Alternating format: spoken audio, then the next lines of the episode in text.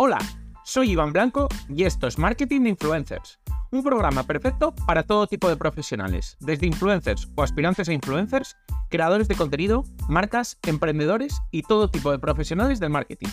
Aquí desterraremos mitos y prejuicios que existen contra este sector. Explicaremos cómo llevar estrategias de marketing de calidad trabajando con ellos, hablaremos de temas de actualidad y por supuesto os ayudaremos a alcanzar el objetivo de ser influencers. Y de nuevo, damos las gracias a Colsware, que es el patrocinador del programa. Si no les conocéis aún, son la plataforma número uno en Europa para gestionar las campañas con influencers, desde el principio hasta el final. ¿Y esto qué significa? Que es la herramienta que utilizan los marketers para planificar las campañas en tiempo real, buscar a los influencers, hacer seguimiento y optimizar los resultados con la ayuda de la IA y el Big Data. Por supuesto, no olvidéis suscribiros en cualquier plataforma de podcasting para estar atentos a nuevos episodios y dejar 5 estrellas si me escucháis desde Spotify. Abrocharos los auriculares que comenzamos. Estos días se está llenando Instagram del Spotify Rapid que todos los años hace y todos los años es un éxito total.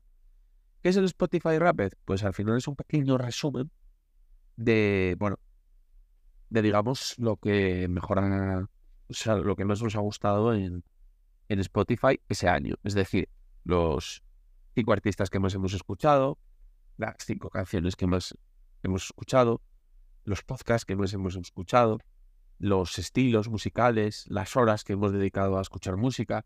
Y como que a todo el mundo le gusta mucho compartirlo. Compartir pues un poco pues las canciones que le ha gustado ese año, los artistas. No sé. En, muchas veces mencionan esto que es un poco, pues bueno, porque todos sentimos que formamos parte de, una comunidad, digamos, por el estilo de música que nos gusta y como que nos gusta sacar pecho de ello, digamos. Y bueno, lo, dicho, funciona todos los años increíble y vamos, desde perfiles, figuras públicas bastante grandes hasta figuras públicas más pequeñas, hasta cualquier usuario, casi todo el mundo, vamos, comparte su Rapid, que además está muy bien hecho porque te da, hace las capturas para que las compartas directamente en redes. Eso es increíble también. Y estaba yo pensando un poco y me decía curioso que el resto de redes sociales no hagan lo mismo. Es decir, que por ejemplo, luego iré a, la que me parece la que más potente podría ser, pero YouTube, por ejemplo, ¿por qué no lo hace? ¿Por qué no nos enseña los cinco canales que más contenido hemos visto este año, o los diez, o los tres, o lo que sea? Eh, ¿Por qué no nos enseñan las categorías? ¿Por qué no nos enseñan los vídeos que más nos ha gustado? Porque igual alguno lo hemos repetido.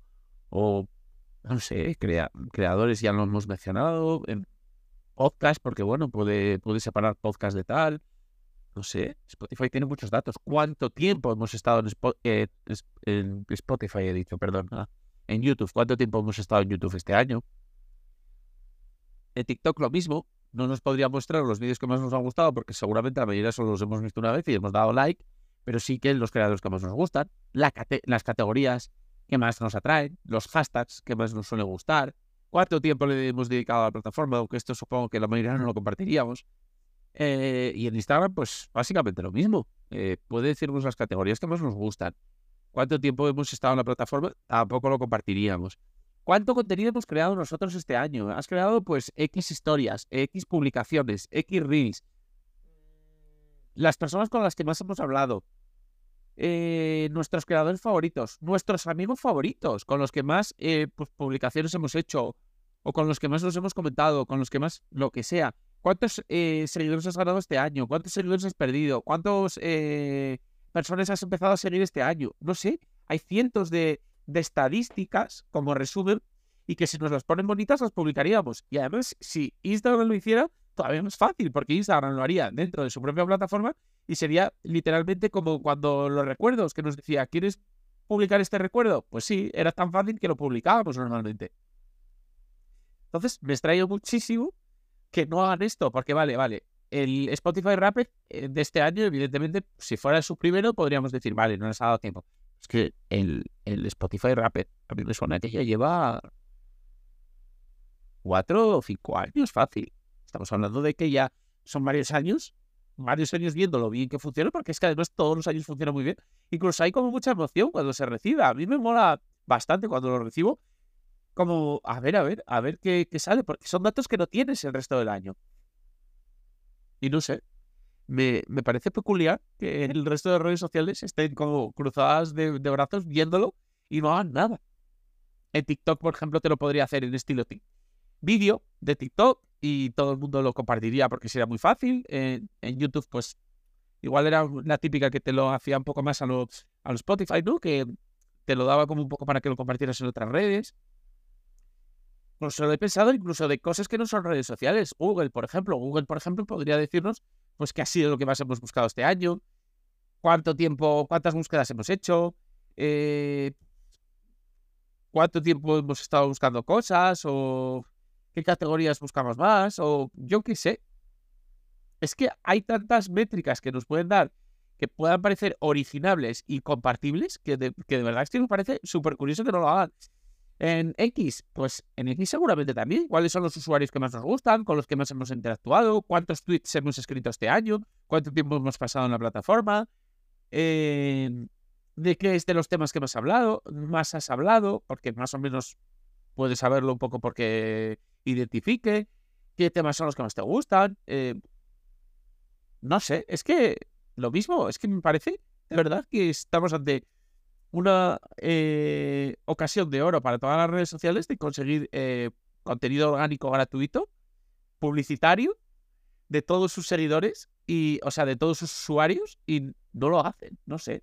Es que incluso muchas marcas se suben al, carro del Rapid haciendo como bromas o posts publicitarios de su marca, pues un poco originales, un poco distintos, como copiando la estrategia, pero buscando un poco que quede original y que quede chulo. Entonces, cuando las marcas se suben al carro, que las redes sociales no lo aprovechen, que son las que de verdad lo podrían aprovechar al máximo, y que se esté dejando a Spotify hacerlo año tras año solo a ella, me parece súper curioso. Sobre todo teniendo en cuenta el, éxito que tiene. Porque si me dejas, bueno, es que no está teniendo tanto éxito y quizás, bueno, pues no les ha dado por ahí. Es que funciona año tras año. No sé, resulta cuanto menos curioso. Y además me parece que el de Spotify me, mejora cada año. Te hace una lista de las canciones que más has escuchado, lógico, y está muy chula. Pero es que además, por ejemplo, este año, eh, si al artista que más escuchabas, si estabas dentro de como de la. te daba el porcentaje de cuántos cuántas personas, digamos, le escuchaban más que tú. Por ejemplo, te decía, pues mira, este artista estás entre el 5% de personas que más le escucha. Y te, eh, tenían grabado un mensaje del artista eh, para esas personas. Está súper chulo. Y es que son cosas como tan sencillas de hacer por el resto de redes sociales que me flipa que no lo hagan. Pero bueno, no sé. Eh, suerte para Spotify, que es de verdad eh, otra red o una red social, casi una red social, y que yo le dedico un episodio de por qué no se convierte en una red social, porque me parecería de las redes sociales más potentes, si de verdad diera el paso a lo completamente social pero que cuando hace cosas las hace muy bien y que si precisamente dije que por qué no se convertía en redes sociales, porque me parece una aplicación tan buena que a nada que haga un par de cosas más por ser social, que ha hecho pero muy poco, parece que lo ha hecho sin gana, es que de verdad es que sería una red social increíble y que gustaría muchísimo porque al final a todo el mundo nos gusta la música. Y además estamos viendo como la gente con la música hace mucha piña, hace mucha comunidad, le gusta mucho digamos, exponer lo que escucha, le gusta mucho enseñarlo, le gusta mucho compartirlo. O sea, estamos viendo que la música es muy social, por tanto, que no hagan una red social de Spotify de una maldita vez también me impresiona bastante. Así que mira, palo por un lado las redes sociales y palo por el otro Spotify porque hay que ponerse a las pilas.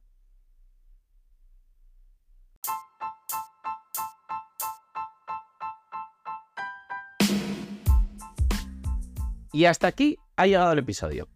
Compártelo si crees que puede resultarle útil a alguien. Me ayudarás mucho y espero que también a la otra persona.